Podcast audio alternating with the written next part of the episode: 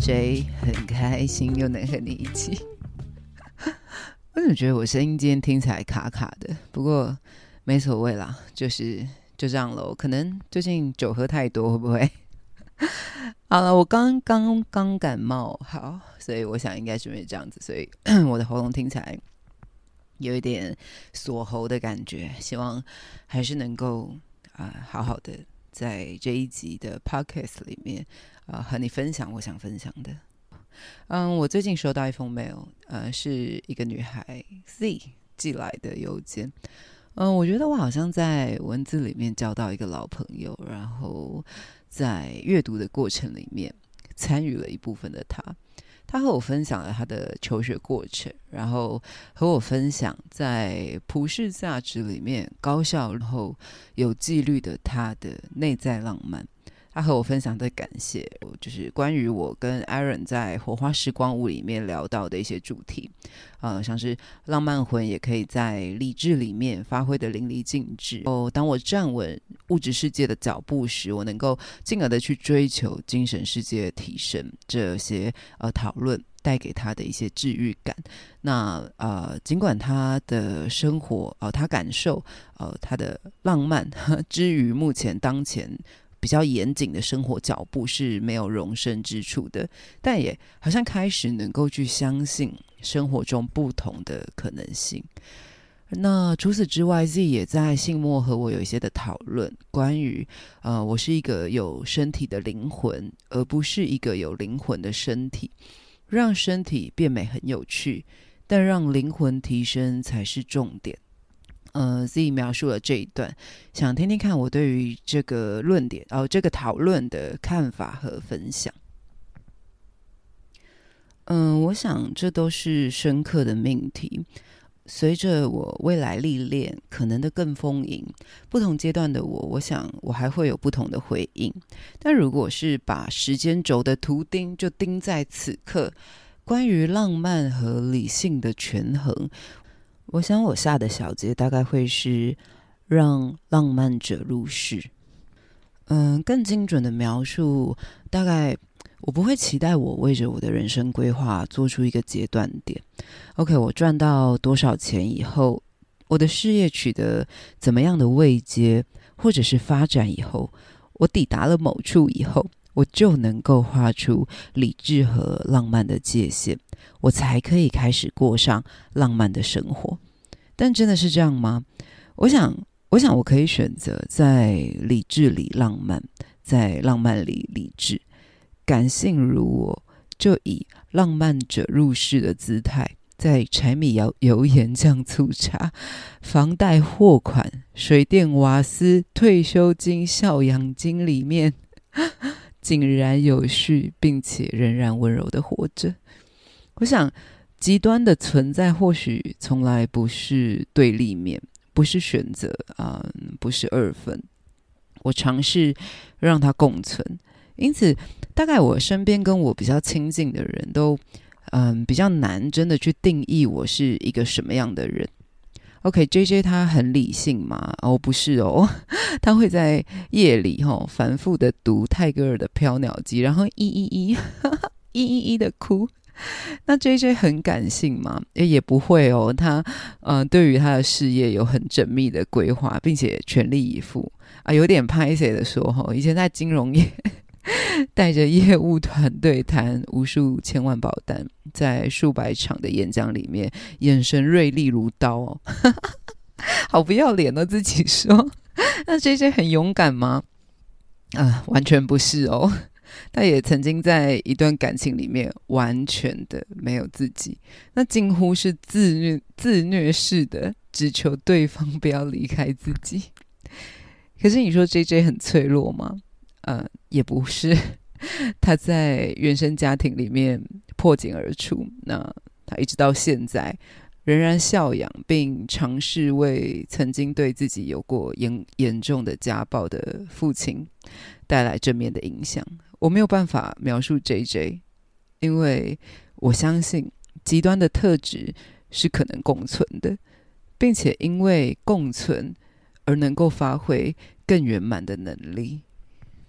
我想，我 要在这里和自己一起庆贺哈，他的觉察使他与生俱来的浪漫内在不会被任何历程里面的发生给丢失。我想自己他自自己知道，它底层蕴含的是什么样的能量。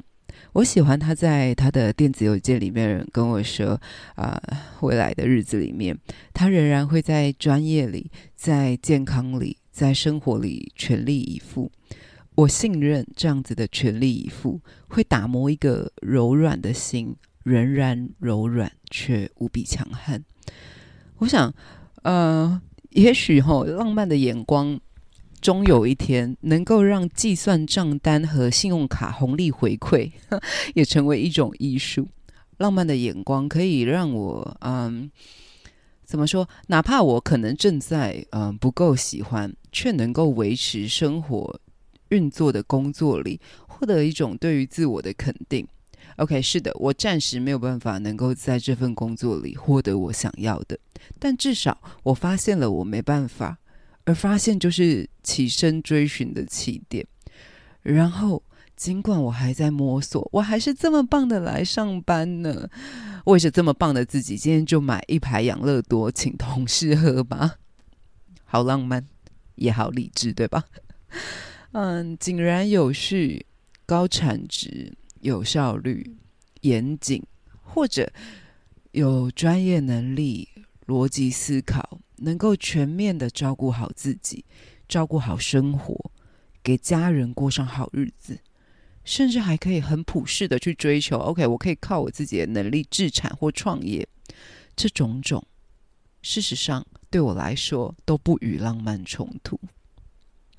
或许我应该要在这里更具体的去定义我所谓的浪漫。嗯，所谓的浪漫，对于我个人来说。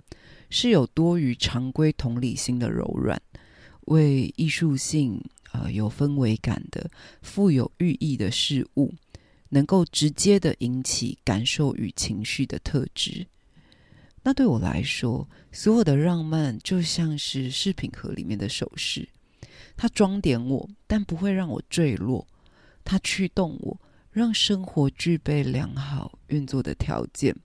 我可以让这个浪漫被保护。被珍视，因为我有一个好的生活运作的条件，所以我的浪漫可以被接纳，甚至可以发挥，并且免除了被现实摧残的可能。我让自己成为一个好的、有能力的人，然后我去保护我的浪漫。回到 Z 和我的讨论，我是一个有身体的灵魂，而不是一个有灵魂的身体。让身体变美很有趣，但让灵魂升华才是重点。我想我的观点是，呃，和理性和感性可以共存的角度是类似的。身体与灵魂并不抵触。在我个人的价值观里面，我是相信灵魂是宏观于身体的。嗯，我相信灵魂的永恒性，而身为而生而为人的此生。只是我灵魂的阶段性任务，对我来说，OK，哦，不是大家的标准哦。对，对我个人来讲，我相信生而为人的此生，只是呃我灵魂的阶段性任务。但是，也是我的灵魂去选择了当前的身体进行此生的锻炼。因此，我绝对是不会只追求精神层次的提升哦。我也是很肤浅的。我也呵护我的身体，无论是在外在或者是健康状态、身心状态。我做脸啊，我也去按摩，我还护发，不不是只是自己买很好的护发乳 回来护发，我会去发廊护发，我还每个月要做光疗美甲，哎，然后 我每个礼拜都有啊训练的项目，然后我吃的相对健康，相对啦，虽然我常常酗酒。但嗯，OK，酗酒可能不太算是健康的范畴，但算是心灵健康吧。如果要做一个分类的话，这种种我愿望的都不仅仅只是有趣而已。我我不要我的灵魂，我不我不要我自己在灵魂跟身体间去排出重要的先后顺序啊！我要他们彼此依存。我要我为我的灵魂去准备一个舒服的、好用的、快乐的、够臭的 殿堂，供他使用。所以这样的角度，以灵魂与自己的身体共存为出发，对我来说，也可以适用于个体和社会的互动，因为我相信全体人类灵魂的共有性。所以每个可爱和不可爱的。都是宇宙中的另一个自己，这样的说法听起来也很浪漫，对吧？可是要落实是一个非常考验理智的，呃，一个修炼。我要去试每一个来去的灵魂，可爱和不可爱的，都是宇宙中的另一个自己。在苦痛的时候，我仍然爱着；在狂躁的时候，我仍然信任着。无论生命的体验是什么。我去享受，去给予，然后我也尝试去启发。总之，谢谢 Z，让我有机会可以嗯和你进行这样子的对谈。那 没有什么要补充的了，就差不多是时候要开开酒了。今天现在是礼拜六晚上，我十一点多了。啊，我一录音完，我就会立刻上载到 Podcast 上面，所以，嗯，隔着荧幕的两端，一起喝一杯吧。晚安喽，女孩们。